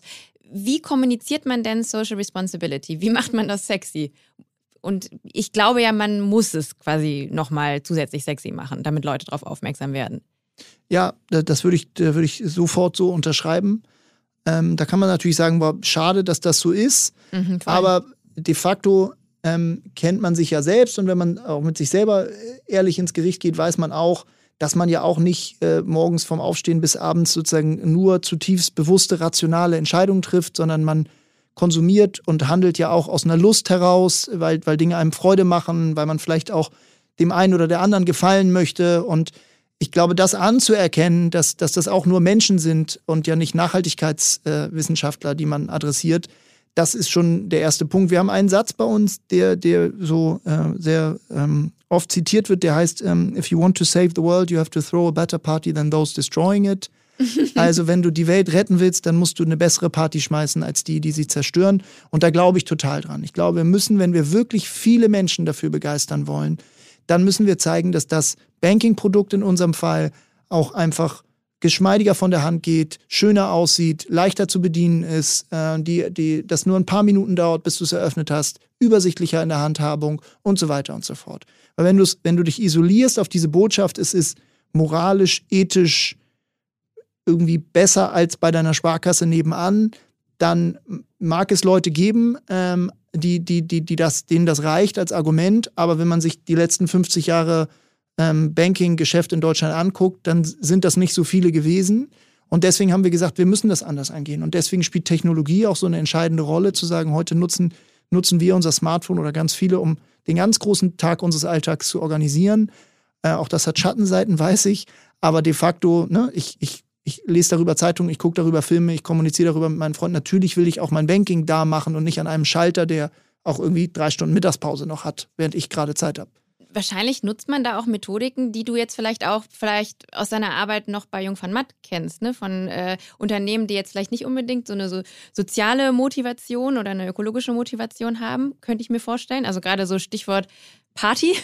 ja, also ich glaube, es geht am Ende darum, sich natürlich schon auch von denen, die es auf eine, aus einer Marktperspektive geschafft haben, sich was abzugucken und zu sagen, warum nutzen so viele Leute Netflix? Warum nutzen sie immer noch WhatsApp und so weiter und so fort? Mhm. Und zu gucken, weil, weil die Leute es denen einfach wahnsinnig einfach gemacht haben, weil sie die, die Bedürfnisse der Menschen erkannt haben und ihnen darauf zeitgemäße, äh, geschmeidige Lösungen präsentiert haben. Und darum geht es, dass wir am Ende auch gucken müssen, wie wollen die Leute ähm, ihren Finanzhaushalt orchestrieren. Was, was ist ihnen wirklich wichtig? An welcher Stelle brauchen sie Übersicht? Wann wollen sie mit ein Konto mit ihrem Freund oder ihrer Freundin teilen? Wie muss das dann aussehen? Mit all diesen Themen müssen wir uns mindestens genauso auseinandersetzen wie mit der Frage, was passiert mit den Geldern in Sachen Impact Investments. Weil wenn wir das nicht täten, dann nochmal sind wir nicht anschlussfähig für viele Menschen, weil wir kennen das ja selber, wir haben alle tausend Struggles, mit denen wir uns auseinandersetzen. Äh, so, Kind muss zur Schule, ähm, Tisch muss abgedeckt werden, irgendwie Oma lange nicht angerufen, keine Ahnung, das ist, das ist ja unser Alltag und wir müssen schon gucken, dass wir uns da irgendwie einsortieren und es den Leuten nicht, nicht zu schwierig machen, keine Barrieren aufbauen, wo keine nötig werden. Ich glaube, darum geht es am Ende bei uns um Niedrigschwelligkeit, das ist den Leuten einfach zu machen, was nicht heißt, dass es unterkomplex ist in dem, was wir tun, sondern an gewissen Kontaktpunkten auf unserer Website, in unserem Nachhaltigkeitsbericht kann man bis auf Seite 347 nachlesen, wie genau wir das machen. Mhm. Aber ich muss trotzdem in der Lage sein, das in, den Leuten in zwei Minuten zu erklären, warum das das geilere Konto ist. Ich kann tatsächlich da auch aus meiner äh, eigenen Erfahrung kurz erzählen. Ich äh, musste Irgendwann im letzten Jahr hat mein altes äh, Tagesgeldkonto, äh, der Anbieter hat zugemacht, war nicht mehr so lukrativ. Und ähm, ich hatte dann, war auf der Suche nach einer neuen Tagesgeld, also nach einer neuen Tagesgeldoption in Nachhaltig. Ich bin da jetzt bei einem Anbieter und muss sagen, das ist alles sehr, sehr kompliziert. Ich fand es erstmal komisch, dass ich sehr viele Briefe geschickt bekommen habe. ähm, und dann immer auch, wenn ich dann quasi mich online einloggen will mit der App und das ist alles, es funktioniert auch teilweise nicht. Also es ist, wirkt einem wirklich maximal äh, äh, schwer gemacht und muss auch sagen, dass ich schon auch echt so ein bisschen ja, frustriert bin, ähm, was das angeht. Äh, Tagesgeld oder sowas kann ich bei euch noch nicht machen. Ne? Was, was für Produkte bietet ihr aktuell an und was passiert so noch in der Zukunft? Ja, guter Punkt. Also erstmal, genau, diese, ich glaube, das Erlebnis, was du gerade beschrieben hast, das, das geht ganz vielen Leuten so und das ist dann vielleicht auch manchmal der entscheidende Moment zum Wechsel. Mhm ähm, weil man einfach so genervt ist von irgendeiner Funktionalität oder Nicht-Funktionalität, dass man sagt, so jetzt gucke ich mich wirklich mal um. Zinsen gibt es sowieso nicht übrigens, ne? Das ist ja eh, ja. also auch gerade Tagesgeldkontozinsen, das ist so äh, 2011. Ähm, ja, also von daher, ich bin total bereit, sofort wieder zu wechseln. Na, ähm, also dann haben wir bald auch was für dich. äh, Stand heute bieten wir, äh, bieten wir mehrere äh, mobile Girokonten, also erstmal das Finanzprodukt, um deinen Alltag zu orchestrieren, für dich allein, aber wir haben auch ein sogenanntes Gemeinschafts- oder Partnerkonto, mit dem du Freund, Freundin, wer auch immer, mit, ähm, mit dem man sein mein Leben teilt und auch seine Finanzen teilen will. Da gibt es die Möglichkeit, ähm, da gibt es diverse Zusatzmöglichkeiten, die man vielleicht so nicht kennt von seiner Bank. Wir haben vorhin über dieses Thema ähm, äh, CO2-Footprint-Berechnung äh, gesprochen. Also, dass, wenn du willst, wir dir auch sagen, was sozusagen deine CO2-Bilanz deines Einkaufszettels war. Mhm. Wir haben jetzt seit kurzem was, das heißt Tomorrow Benefits, dass du über die Tomorrow App bei ganz ausgewählten, tollen anderen grünen Marken oder Unternehmen ähm, sozusagen zu bevor, äh, bevorzugten Konditionen einkaufen kannst. Ob das jetzt irgendwie, keine Ahnung, da ist dann da sind tolle Leute wie Armed Angels oder Surplus oder Frische Post oder irgendwie Two-Thirds oder ich nenne jetzt einfach ein paar, es sind noch viel mehr. Also da kriege ich Rabattcodes. Da kriegst du zum Beispiel Rabattcodes ich liebe oder Rabattcodes. dann nur zu. ähm, aber das ist alles noch sozusagen unter diesem, unter dem Thema ähm, mobile ähm, nachhaltige Konten. Und was jetzt als zweites kommt in den nächsten Wochen, ist das ganze Thema äh, nachhaltige Investments. Da haben wir jetzt, ähm, ja, ich kann schon sagen, Jahre dran gearbeitet, da wirklich ein sehr, sehr innovatives, zeitgemäßes Produkt hinzustellen, dass du sagen kannst, ich will nicht nur mein, mein Geld hier im Heute verwalten, sondern ich will auch für mein eigenes Morgen vorsorgen und da bieten, äh, bieten wir demnächst äh, ganz spannende Optionen. Äh, da haben sich auch schon Zehntausende auf die Warteliste setzen lassen, um als Erste dabei zu sein. Damit geht es dann los und das ist perspektivisch ein Feld, was wir weiter ausrollen werden. Also da gibt es, das geht jetzt erstmal los mit einem, äh, mit einem Art Aktienfonds, wo man in die 100 äh, grob 100 nachhaltigsten Unternehmen der Welt investieren kann. Das auch auf eine sehr schlanke ähm, und transparente Art und Weise. Aber es gibt natürlich auch noch andere, ja, im Fachsprech würde man sagen, Assetklassen, andere, andere Arten von Investments, die man vielleicht tätigen will, mit mehr Risiko oder weniger Risiko. Und da bauen wir auch gerade schon die Produkte, die darauf folgen werden. Also das wird für uns ein Riesenthema auch als Unternehmung zu sagen, wir wollen uns noch mehr dahin bewegen, den Leuten wirklich ein umfassendes finanzielles Zuhause zu sein. Das geht auch mit Financial Education oder Literacy einher, zu sagen, wie können wir die Leute auch befähigen, noch besser überhaupt erstmal zu peilen, wie viel Geld habe ich, wie viel brauche ich für morgen, für übermorgen, äh, wie teile ich mir das auf, was gibt es überhaupt für Investmentkategorien, also da so ein bisschen an die Hand zu nehmen. Wir hatten da im Vorgespräch ja auch schon drüber gesprochen, dass da ganz viele Leute auch noch eine eine, eine Wissenslücke haben, die auch erstmal mhm. legitim ist, die ist manchmal so ein bisschen schambehaftet und manchmal denkt man so, oh, ich habe das Gefühl, habe alle meine Freunde machen das schon. Das ist ja auch nicht so ein sexy Thema tatsächlich. Ähm, und man hat auch das Gefühl, dass man so, ich habe mich zum Beispiel mit meiner Altersvorsorge erst vor so einem Jahr, anderthalb auseinandergesetzt. Und vorher war das für mich einfach so ein Thema, wo ich so dachte, nee, das bin irgendwie noch nicht ich, weil ich bin Mitte 30. Warum soll ich über meine Rente nachdenken? Und jetzt habe ich mich aber mal mit dem Thema Rentenlücke auseinandergesetzt. Mhm. Und dann kommen so Dinge wie Inflation oder eben auch Minuszinsen. Ne? Pack dein Geld auf ein Sparbuch, bringt ja gar nichts. Im Endeffekt zahlst du sogar noch drauf, weil das irgendeine Bank dein Geld verwahrt. Und ich weiß ja jetzt, die verwahrt es nicht, sondern steckt es in die Rüstungsindustrie, schlimmstenfalls. Ähm, und das sind aber so irgendwie so Themen, die dann in, gerade auch in einer gewissen Altersklasse halt, ja, so, man schiebt es weg, aber halt je eher ich mich kümmere, gerade wenn es um Altersvorsorge geht, umso besser. Und ähm, ich hätte äh, anlehnt daran noch ein, eine Frage. Also ich habe mich mit ETF zum Beispiel auseinandergesetzt, mhm. gerade auch fürs längerfristige Anlegen. Ähm, vielleicht auch mal unabhängig von, von der Tomorrow Bank. Ähm, unsere ZuhörerInnen, wenn die Geld investieren wollen ähm, äh, oder generell das Thema Finanzen äh, grüner bestreiten wollen, hast du da irgendwie ein paar Tipps? So, so Do's und Don'ts. Ähm, ja, also über den einen Tipp, äh, bei, äh, sich mit Tomorrow auseinandersetzen hinaus. Ähm, also erstmal muss man anerkennen, das ist schon tricky. Das ist schon ein Dschungel, wenn man so will. Mhm. Generell das Thema Finanzprodukte. Und wenn man dann auch noch diese Nachhaltigkeitsdimension dazu denkt, dann wird es schon schwierig.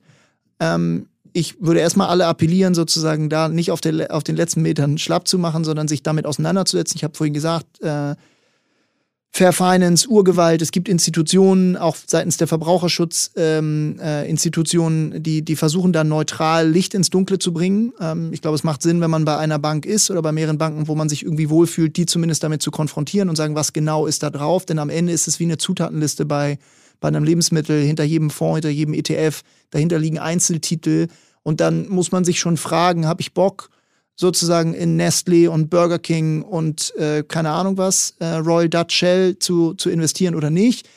Die Antwort kann man sich eigentlich relativ schnell selber geben. Da brauchst du gar keinen Impact Council für, sondern mhm. da kann man irgendwie sagen, boah, ich, ich kaufe nicht mal den Joghurt so, warum soll ich jetzt den Aktien kaufen? Ich glaube, dieses Maß zu gehen, das ist, ja, ist ein Dschungel, muss man erstmal anerkennen, dann gibt es aber gute, verlässliche Quellen. Dann muss man einfach ein bisschen wie als mündiger Bürger, Bürgerin da rangehen und sagen, genauso wie ich mich dafür interessiere, wo, wie, nochmal, wo meine Kleidung herkommt oder wo mein Essen herkommt, will ich auch wissen, was ist das für ein Finanzprodukt. So. Und äh, dann ist es natürlich ab einem gewissen Punkt, wenn man diese Barrieren übernommen hat, dann greifen einfach Fragen der, der sind, sind das am Ende quasi kaufmännische Fragen, muss ich sagen, wie viel Geld, über wie viel Geld verfüge ich, wie viel muss ich immer sicher liquide da haben. Ne, dann, dann sind das eigentlich Weisheiten, die, die nachhaltige Finanzprodukte jetzt nicht von anderen unterscheiden, dass ich einfach an der Stelle sage, ne, wie verteile ich mein Risiko mhm. und so weiter. Da ist es auch ein bisschen Frage, was für ein Typ Anleger, Anlegerin bin ich, das, da gibt es auch kein richtig oder falsch. Da gibt es heutzutage ja tolle, zumindest auch irgendwie Formate für, wie man sich da aufschlauen kann. Ne? Wenn man sich Leute wie Miss Moneypenny oder so anguckt, ist jetzt nur eine von, gibt es wahrscheinlich tausend weitere und noch bessere. Die haben ein gutes Buch geschrieben, ne? Ja, Bücher geschrieben, Podcasts genau, gemacht, genau, ja. Tutorials gemacht und so mhm. weiter. Da gibt es ja ganz viele Akteure, junge Akteure oder Akteurinnen auch, die sagen, okay, ich erkläre dir Finanzen auf, auf eine zeitgemäße Art und Weise. Wir haben damit auch angefangen. Mit Silvi Vollmann haben wir eine ganz tolle Journalistin, die vorher bei Edition F war, die das für uns jetzt sozusagen äh, bespielt, das Thema. Ähm, ich glaube, dass man muss ein bisschen die Scheu ablegen, die Scham ablegen und dann, glaube ich, mit der gleichen Mündigkeit auf das Thema gucken, wie man es in anderen Bereichen auch macht. Und wenn man am Ende der Typ ist, und das will ich ja gar nicht verurteilen, sagen, ist mir irgendwie auch egal, ähm, weil es mir auch egal ist, was in meinem Joghurt drin ist oder wie viel Sprit mein Auto verbraucht, okay, fair enough, dann kannst du dir auch irgendeinen ETF kaufen. Wenn das nicht der Fall ist, dann sollte man sich bei Geld mindestens so viel Mühe geben wie bei allem anderen ich komme jetzt äh, zu dem Teil unseres Interviews, wo ich dir noch so ein bisschen Fragen zum großen Ganzen stellen möchte. Ähm, eine Frage, die ich sehr, sehr gerne stelle, wenn ExpertInnen vor mir sitzen, ähm, ist, wie sieht denn deine Vision aus einer klimaneutralen Welt in, sagen wir jetzt mal, und da gibt es ja mal viele Zielsetzungen, so äh, jahreszahltechnisch, 2035. Ähm, wie sieht da die klimaneutrale Finanzbranche aus, wenn du das quasi ganz frei ausmalen könntest? Ja, ich würde mich jetzt ein bisschen eher gefühlt widmen und anschließen an das, worüber wir eben schon gesprochen haben. Ich hoffe, dass für die Finanzbranche genauso wie für andere Branchen gilt, dass das, was, was heute noch als die exotische, nachhaltige, kleine Alternative wahrgenommen wird, dann das neue Normal darstellt und dass all die, die weiterhin ähm, gestrige fossile Themen finanzieren wollen, das vielleicht noch können, aber eher sozusagen gebrandmarkt werden als die, die den Common Sense verletzen. Das, glaube ich, braucht ganz viel politische Kraft und regulatorische äh, Einwirkung. Aber es ist eben auch der Markt und die, die Macht des Einzelnen und dann der vielen, die am Ende dafür sorgt, dass ähm, das, was wir vielleicht jetzt für Banking machen und andere Leute für Nussriegel oder äh, Fahrräder oder ich weiß es nicht was, ähm, dass das als das neue Normal wahrgenommen wird. Und darauf arbeiten wir hin. Das wäre jetzt auch so ein bisschen meine Zusatzfrage gewesen, so auch so, so im im Sinne von, was war zuerst das Huhn, das Ei, auch so ein bisschen dieses, wer muss denn da jetzt agieren? Also ähm, haben wir als KonsumentInnen, ähm, den, machen wir den Impact aus? Muss sich die Industrie verändern, die Wirtschaft? Wer sagst du, muss den ersten Schritt da machen? Ja, das finde ich eine ganz spannende Diskussion, auf der ich auch selber mich sozusagen immer so ein bisschen noch navigiere. Ja. Es mal, ich tue mich ein bisschen schwer damit. Also einerseits glaube ich natürlich total an die Kraft von nachhaltigem Konsum und äh, nachhaltigen individuellen Entscheidungen. Ich finde es allerdings fatal, das so auf das Individuum abzuwälzen. Ich glaube, dass das äh, eine völlige Überforderung oft des Einzelnen darstellt, weil man das Gefühl, man hat, man struggelt sowieso an so vielen Themen. Jetzt in Zeiten von Pandemie und so weiter sowieso. Äh, das ist nicht die Verantwortung des Einzelnen, die Klimakrise zu stoppen. Ich glaube, es ist zuallervorderst eine politische Verantwortung, äh, die Rahmenbedingungen zu schaffen und auch nochmal in der Rigorosität zu brandmarken, was zu brandmarken ist, oder Dinge auch mit einem Preis zu belegen. Darum geht es ja am Ende vor allem, dass man die, die externen, die echten Kosten offenbart und dass man es nicht mehr möglich macht, dass Leute Wirtschaft betreiben und Kosten externalisieren und sie anderen gesellschaftlichen Gruppen oder anderen geografischen Regionen aufhalsen, dass ich denke, ich kann hier ein T-Shirt für 4 Euro verkaufen, weil ich einfach die Leute in, in Vietnam oder Bangladesch einfach schlecht behandelt. Diese Themen müssen einfach, da müssen Rahmenbedingungen geschaffen werden, global, aber auch, ich glaube, nationale Politik darf sich da nicht hinter verstecken, dass man sagt, oh ja, wir warten jetzt mal, was die Chinesen machen oder so, sondern das ist, dafür ist Politik gewählt. Ich glaube, das ist das Grundmandat. Und dann als, als Unternehmer sprechen, würde ich natürlich auch die Wirtschaftsakteure äh, in die Hand nehmen, die dann oft auch gerne darauf verweisen, ja, aber der Konsument, der wollte ja so große Autos oder so. Ähm, das hört man oft. Ja, und das, ich halte es für eine, also ich finde es eine armselige Erklärung, dass da mag auch ein Funken Wahrheit drin sein. Natürlich braucht es am Ende alle Akteure, aber was, was sagt das denn über dein Verständnis von Selbstwirksamkeit und mhm. sozusagen deinen Blick, wie du dich als, als Unternehmer oder Unternehmer wahrnimmst? So, man muss doch natürlich irgendwie auch aus sich selber heraus und aus einer Werteperspektive handeln. Und ich glaube, es mhm. braucht am Ende alle. Und die, die sich nicht auf den Weg machen, die sind irgendwie, haben entweder den Schuss nicht gehört oder keine Ahnung, äh, nehmen es nicht ernst genug. Und ich mhm. glaube, deswegen würde ich schon in der Rangfolge sehen, ohne den Einzelnen freizusprechen. Und natürlich, wir bieten Lösungen für den Einzelnen, weil da haben wir das Gefühl, da habe ich einen Hebel, den wir für uns entdeckt haben. Aber deswegen würde ich immer sagen, Verantwortung sozusagen findet vielleicht auch an der Kasse statt im Supermarkt, aber sie endet natürlich nicht da. Mhm. Und deswegen glaube ich, ähm, ist es ähm, zuallervorderst eine politische Pflicht. Und da müssen wir, hat sich jetzt vielleicht ein bisschen was bewegt, aber mit welcher äh, Konsequenz das jetzt auch gelebt werden wird, da bin ich sehr gespannt. Ich bin ja immer total äh, ohnmächtig, wenn ich äh, darüber nachdenke, dass klar, große Industrien, profitgetrieben, aber ähm, immer so diese Vorstellung von, dass ähm, die Nachfrage das Angebot bestimmt. Warum bestimmt dann nicht einfach das Angebot die Nachfrage? So, ne? Also wenn du quasi sagst, nö, wenn VW jetzt irgendwie morgen sagt, nö, ab sofort machen wir halt maximal noch Hybridautos und äh, alle Verbrenner werden abgeschafft, so, ja, dann ist es halt vielleicht eine sehr wohlte Entscheidung, aber irgendwie ähm, werden sich die KonsumentInnen dann auch irgendwie darauf einstellen können. Und das ist halt so diese ganzen bolden Entscheidungen in der, ähm, was, was, äh, was Industrie und Wirtschaft angeht, ähm, das, das passiert nicht und deswegen muss es die Politik geben. Vielleicht bin ich da auch sehr, sehr, sehr naiv, aber in meiner idealen Welt sieht das alles ganz anders aus. Ja, am Ende sind ja Entscheidungen werden ja von Menschen getroffen so mhm. und äh, ich, ich glaube da total dran, dass sozusagen Wirtschaft äh, ja auch aus einer Überzeugung heraus handeln muss, wo, woraus denn sonst? Und nochmal, die, die Frage ist sozusagen, wie kann es sein, dass sich heute überhaupt sozusagen, dass die nachhaltige Alternative am Markt so schwer tut, weil irgendjemand anders was für ein Fünftel des Preises anbieten darf, dann läuft ja irgendwas schief mhm. so und irgendjemand anders zahlt ja diesen Preis. Das ist ja ein Faktum. Wir externalisieren es halt, wir sehen das Elend nicht oder die Kosten, die es verursacht. Aber es, und das merken ja offensichtlich immer noch zu wenige, aber mehr Leute ja schon, es fällt uns am Ende ja allen auf die Füße. Mhm. Und das sozusagen jetzt In hat vielerlei es die, Hinsicht. Ja, und es hat jetzt die ersten großen Katastrophen gegeben, auch bei ja. uns vor der Haustür. Und es, es wird halt ganz real. Und das ist der Preis, den wir, wir für ein Verhalten zahlen, von dem wir immer geglaubt haben, ähm, die Rechnung äh, können, wir, können wir ohne den Wirt machen. Und das es geht einfach nicht auf. Jetzt waren wir sehr schwarzmalerisch. Ähm, ich habe hier noch eine Frage auf meinem Zettel stehen. Was gibt dir denn Hoffnung für eine klimaneutrale Zukunft in der Finanzwelt?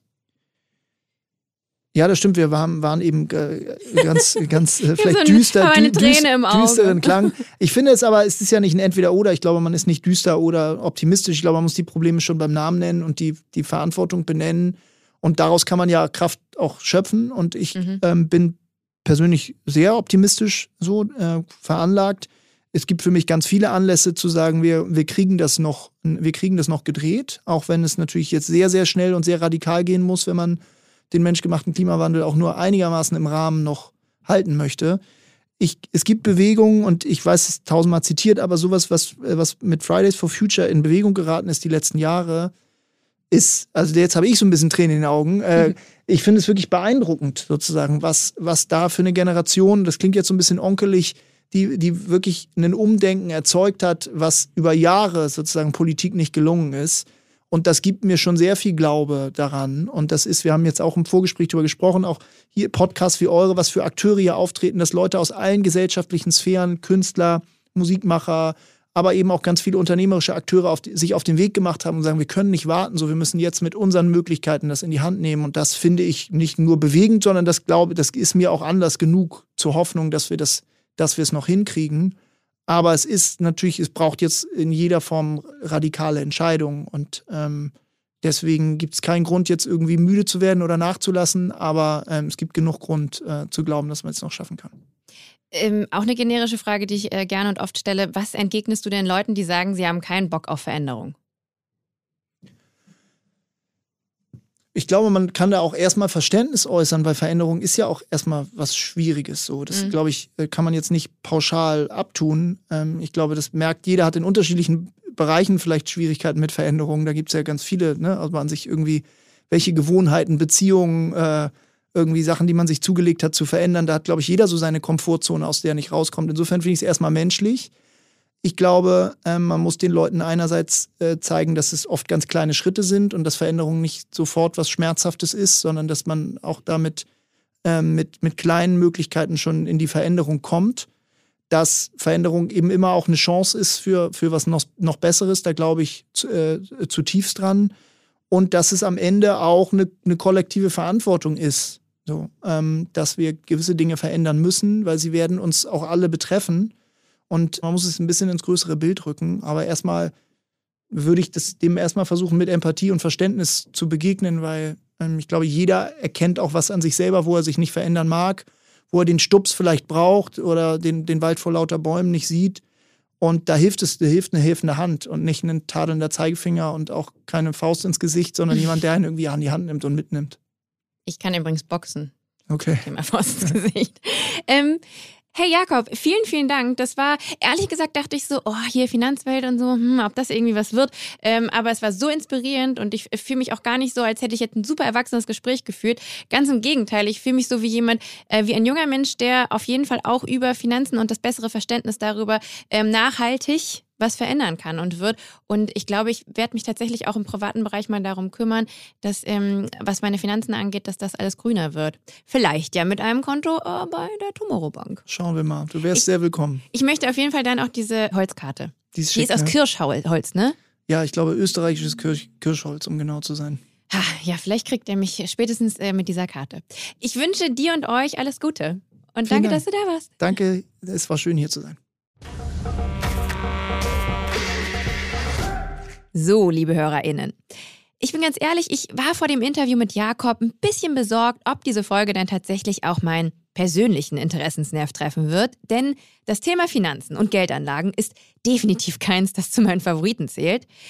Was Banking angeht, möchte ich gefühlt für immer Kind bleiben mit meinem kleinen süßen Sparbuch und einem Knacksheft. Aber wie ich jetzt spätestens weiß, war dieser Gedanke ganz schön inkonsequent. Gerade in Anbetracht dessen, dass ich ja ein Leben mit ökologischer und finanzieller Verantwortung führen will. Und wenn ich wirklich konsequent nachhaltig leben will, kann ich nicht auf der einen Seite auf Milchalternativen bestehen und nur noch Secondhand-Klamotten tragen, auf der anderen Seite aber mein Geld auf einem Konto bei einer der großen konventionellen Banken parken. Klar, Veganismus zum Beispiel wird einem verhältnismäßig einfach gemacht. Das Wissen ist bereits recht transparent, pflanzliche Alternativprodukte haben inzwischen die großen Discounter-Supermärkte erreicht. Mit Banking ist es anders. Um an die nötigen Informationen in puncto Nachhaltigkeit zu gelangen, muss ich definitiv noch die Extrameile gehen. Aber diese Extrameile lohnt sich, denn, wie Jakob so schön sagt, wir müssen im Heute Entscheidungen treffen, die dem Morgen nützen. Und die Entscheidung, welcher Bank ich mein Geld für dessen Investments zur Verfügung stelle, hat einen riesengroßen Impact. Mir ist übrigens gerade so, als hätte es diesen Ratschlag in diesem Podcast hier schon öfter gegeben. Diese Mischung aus, holt euch Wissen und Transparenz, geht die Extrameile und hinterfragt euer Handeln. Bitte entschuldigt, dass ich mich hier scheinbar ständig wiederhole, aber ich glaube, das ist tatsächlich der Schlüssel. Egal, ob wir von Banking, Ernährung, Mobilität und so weiter sprechen. Bei vielen Themen spielen wir auch ganz klar noch eine Vorreiterrolle. Und deswegen sollten wir uns auch für Wissenslücken nicht schämen. Ganz im Gegenteil. Diese Lücken sind wichtig, damit wir uns mit wichtigen, nachhaltigen Themen auseinandersetzen und bestenfalls andere dafür begeistern und mitnehmen. Das war's auch schon wieder mit der aktuellen Folge Bye Bye CO2. Wir sehen uns in zwei Wochen wieder und falls euch in der Zwischenzeit langweilig wird, dann lasst gerne mal eine Bewertung auf Apple Podcast und jetzt auch ganz neu auf Spotify da. Abonniert uns oder schaut mal bei Lichtblick vorbei. Dort findet ihr noch mehr Infos darüber, wie ihr euren Lifestyle klimaneutraler gestalten könnt. Bis dahin, bleibt sauber und tschüss.